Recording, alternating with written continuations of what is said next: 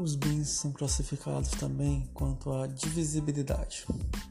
No que diz respeito ao fracionamento ou divisão dos bens, há a seguinte classificação: Bens divisíveis.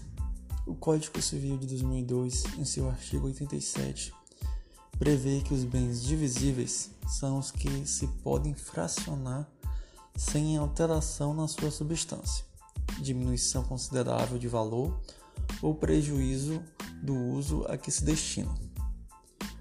Exemplifica-se com sacas de cereais que podem ser divididas sem qualquer destruição.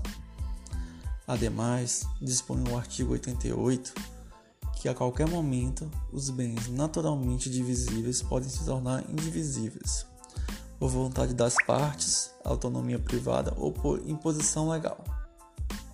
Bens indivisíveis são os, bens que não podem ser partilhados, pois deixariam de formar um todo perfeito, gerando a sua divisão uma desvalorização ou perda das qualidades essenciais do todo.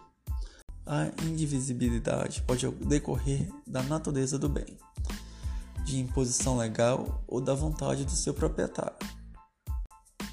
Até daqui a pouco com o próximo podcast.